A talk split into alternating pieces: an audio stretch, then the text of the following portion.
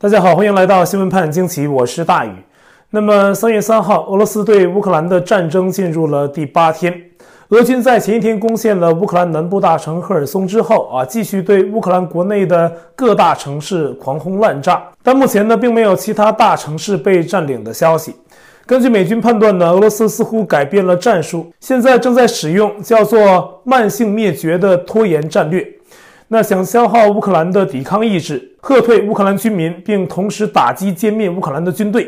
这确实起到了一定的作用。那基辅市长对媒体表示呢，最近逃出基辅城的普通市民越来越多，但是城内的抵抗力量仍在坚守，也还有不少普通市民呢继续留在城内。在慢性灭绝策略的指导下，俄罗斯大量采用飞弹袭击和重炮轰击的方式，对目标进行远程打击。并不是大规模的跟乌克兰进行近身的战斗，那听上去啊，好像是俄军不着急啊，不怕跟乌克兰耗下去，用这种方式拖垮乌克兰的意志。但事实上，他们并不想拖太久啊，或者说呢，慢性灭绝策略对俄军来说也是在保留和整顿自己的力量。毕竟入侵第一周啊，俄军经历了太多的失利，可是他们对主要的目标仍在集中力量进攻。这从俄军对乌克兰首都基辅的轰炸就可以看出了。三月三号，基辅城的一名美国特派记者在报道中说：“啊，这一天的基辅防空警报不绝于耳，四处是接连不断的爆炸声。”他说呢，俄罗斯对基辅的进攻显然是加快了脚步。基辅市长克里琴科直言，俄军的首要目标就是拿下乌克兰的首都。啊，炮弹、飞弹这几天不断落入基辅市内。基辅城内的平民呢，对媒体生动描述了他们在俄军炮火下的生活。有人的商店呢已经被炸成像废墟一样，但是呢，店主人坚持开店。有的小店的老板呢，听到了防空警报之后，就钻入了自家地下室躲避。一阵轰炸过后啊，又从地下室钻出来，可是货架上的东西都被震掉了，那就给他捡起来，接着开张营业，如此循环往复。基辅的医院呢，很多也转入了地下掩体啊。有的妇产科在掩体内的环境是相当的简陋，给新手妈妈带来很多不便。但是有的新妈妈仍抱着怀里的婴儿对记者说，自己一心就想着打败俄罗斯，还希望自己小孩快快长大，也成为抵抗俄军的士兵。那此时呢，俄军进攻基辅的大部队啊，就是那个四十英里长的车队，正停在基辅以北大约二十英里的地方，都停两天了。这除了乌克兰的顽强抵抗起了作用之外呢，还有更具体的原因。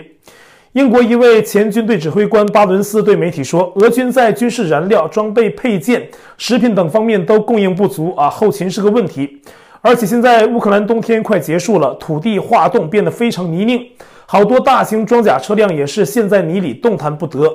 而俄军食物不足，也有不少消息印证啊，多地俄军士兵传出啊，闯入了乌克兰人的商店偷食物。这是丑闻。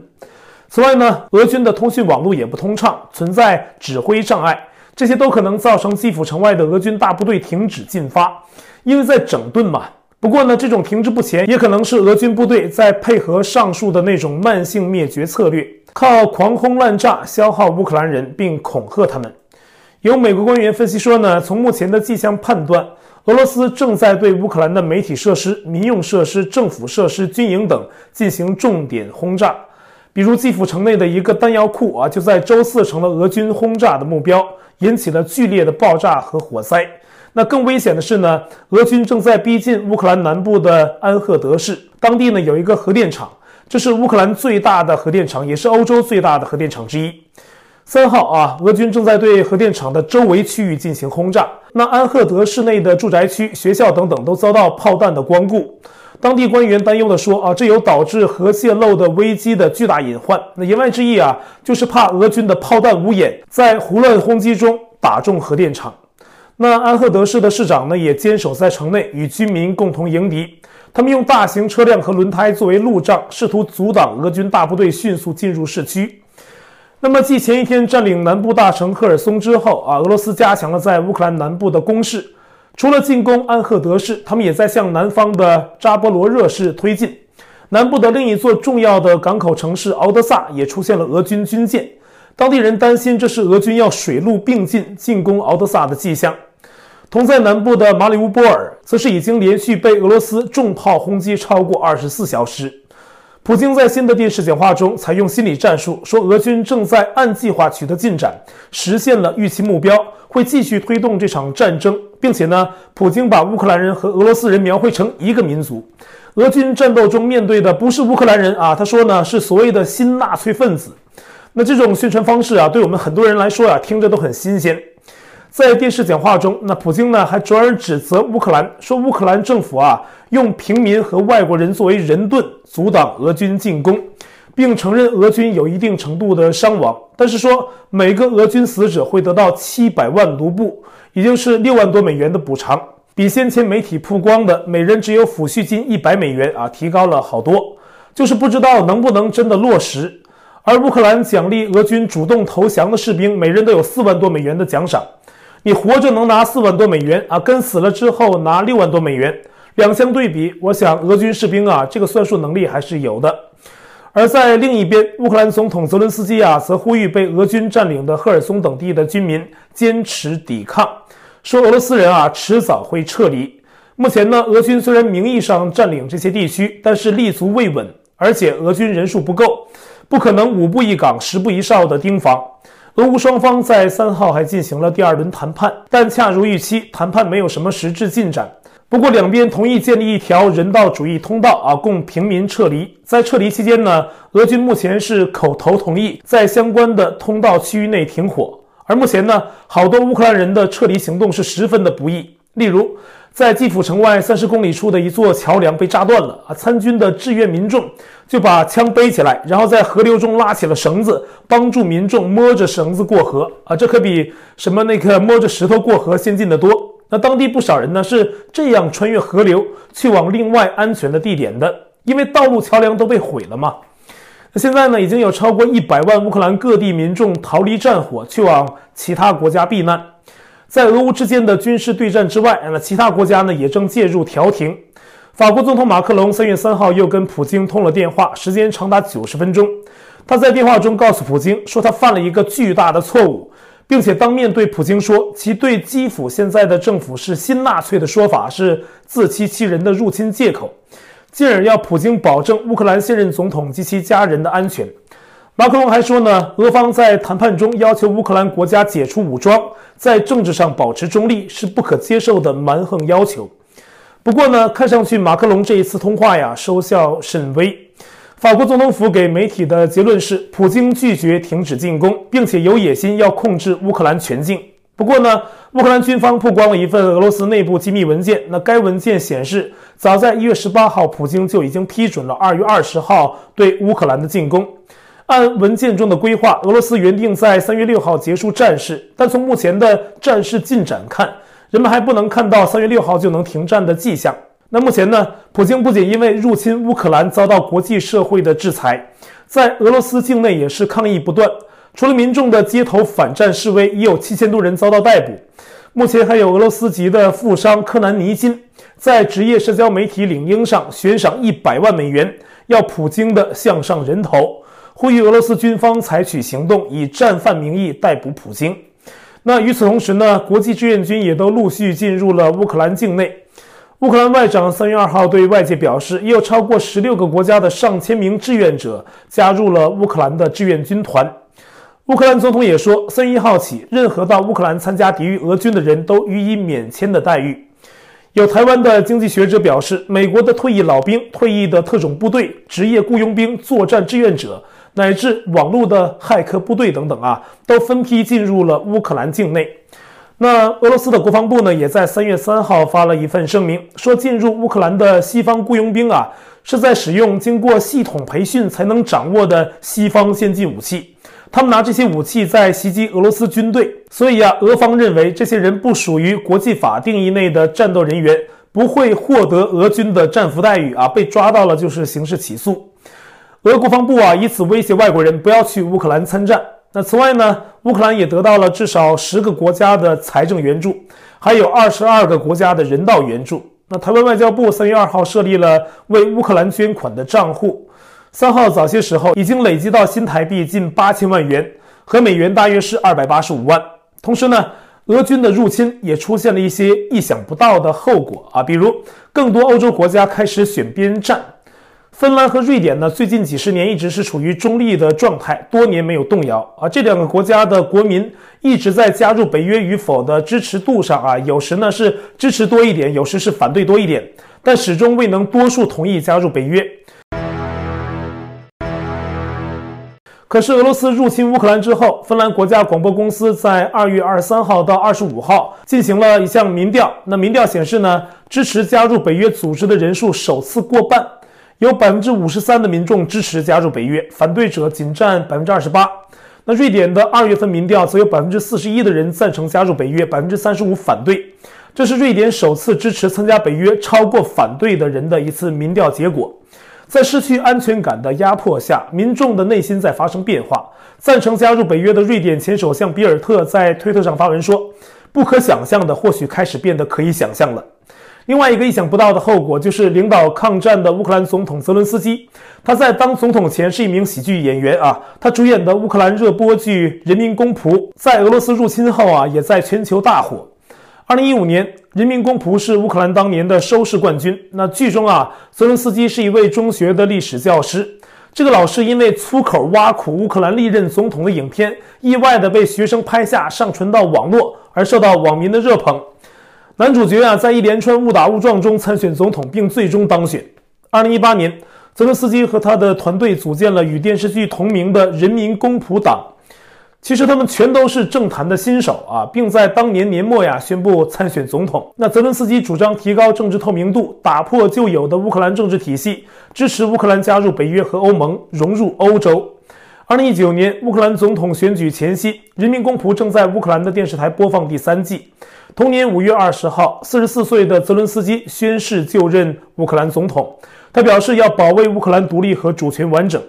在二零二零年七月二十一号，一辆长途巴士被一名持械男子劫持后啊，有十三名人质受控于歹徒。在政府官员的协助下，泽伦斯基亲自跟绑匪谈判啊。谈判中啊，泽伦斯基充分展现了一个喜剧演员的优点，用灵活轻松的这种谈话呀，化解了危机。那男子最后是同意释放人质，并且投降。那这一举动呢，也让他得到了很多的人气啊。由于他的喜剧演员出身，政治家们先前并没有认为他有多强的领导能力。可在俄罗斯入侵之际啊，这些政治家们对泽伦斯基的态度也在发生着剧烈的反转。而正在全世界普遍支援乌克兰抗战之时，美国媒体三月二号晚报道了一则消息，说一份西方的情报显示，中共官员在今年二月早些时候向俄罗斯高层官员传话，要他们等到北京冬奥闭幕之后啊，再启动对乌克兰的入侵。事实也是如此。那美国政府官员呢，普遍视此为可信的情资。二月早些时候，那就是二月四号冬奥开幕前后啊。说俄罗斯高官，那还能有谁呢？这么大的事儿啊，很可能就是参加了二月四号开幕式的俄罗斯总统普京本人。而中共这边呢，可能就是习本人当面提出的要求。但是这份情报啊，并没有提供相关的细节，尚不清楚普京是否当面跟习讨论了有关入侵乌克兰的事宜。但我觉得呢，这是一定的啊，他们双方是一定交换过意见的。其实呢，不用看这份情报，大家也能想到。普京偏偏在冬奥刚刚结束就开战，也一定跟照顾北京的感受有关。在冬奥开幕与普京见面后呢，习近平公开喊话，说中俄合作没有禁区，没有限制，并谴责北约的扩张。这些完全一边倒、向着俄罗斯的言论呢，显然是习近平犯了战术错误。因为这样的说法呀，不仅得罪全体西方世界，而且跟普京如今入侵乌克兰的核心理由相一致，就是北约扩张啊。无意间曝光他自己应该早就知道俄罗斯要入侵乌克兰的计划，那实际上大家都心知肚明，只是表述上很严谨罢了啊。但是呢，中共驻美国使馆的一个发言人特别发声明否定了这份情报透露的内容，说这情报啊是没有根据的猜测啊，是想推卸责任、抹黑中国，就还是那套战狼的陈词滥调。可是呢，西方对中国在此事的观察可谓是细致入微。一家美国媒体报道了中国网络对于俄乌战争的反应，说在入侵第一天，在大陆微博上，普京有关入侵乌克兰的一个演说得到了三亿六千万次的观看，而乌克兰民众排队为前线军人献血的短片呢，也得到了六千两百万次的观看。而在入侵当日，一度登上微博热搜榜首的啊，是一个有关乌克兰总统泽伦斯基的话题，说的是当时泽伦斯基批评西方国家完全放弃了乌克兰，那点阅次数啊达到了十亿次。而当时在微博上的大多数可以被允许显示出来的评论中，那很多呀都是讽刺乌克兰啊亲西方惹祸的这种说辞，并且热情赞美俄罗斯和普京。大陆媒体此前泄露的一份编辑原则，上级要求媒体工作者必须报亲俄罗斯的言论，任何亲西方的话都不能说，而且一切有关此话题的发言呢，都需要编辑审核才能发表。因此呢，中国的网络风向也必须呈现这种当局需要的舔俄的趋势。不过，在浩如烟海的评论里面，还是有理性的声音。有中国微博用户说啊，战争根本不好玩，所有对战争的玩笑都让人觉得恶心等等。中国大陆官媒的报道手法也被注意到，通常是乌俄两边声明啊各引用一点儿，然后呢会把报道重点放在西方对俄罗斯的制裁上。这看似客观的操作呀，却会潜移默化的让读者同情俄罗斯，仇视西方。然后呢，还有中共外交部做出评论，再火上浇油一下啊，把仇西方的情绪再往前推一把，说美国和西方国家在加剧紧张情势，对战争做炒作啊。即便中共不想因为俄乌战争彻底得罪乌克兰和西方国家，在言论上啊尽量的走钢丝，但其意识形态已经决定，再花俏的遮掩手法也掩盖不住中共支持俄罗斯侵略的真实想法。而中共官方以为国际社会不懂啊，在公开场合一再演戏，但是他不谴责侵略本身已经露了底色。习近平在与普京电话通话时说了一句啊，根据乌克兰问题本身的是非曲直来决定立场啊，这么一个没有态度的态度来公开表达对侵略问题的站位。王毅在与俄罗斯外长通话时呢，则是说中方理解俄罗斯在安全问题上的合理担忧，同时又强调中共尊重所有国家的主权和领土完整。对所有国家都很简单的一个问题，到中共恶魔这里啊，就变成了文字游戏。你就说支持或反对侵略就完了吗？啊不啊，中共偏要说一些似是而非的话。可是这种表演实在是太拙劣，它到底怎么回事？外界看的是一清二楚。那实际上还有不少中国人呢，被困在乌克兰境内。那中共持续的表现仍不利于他们的安全。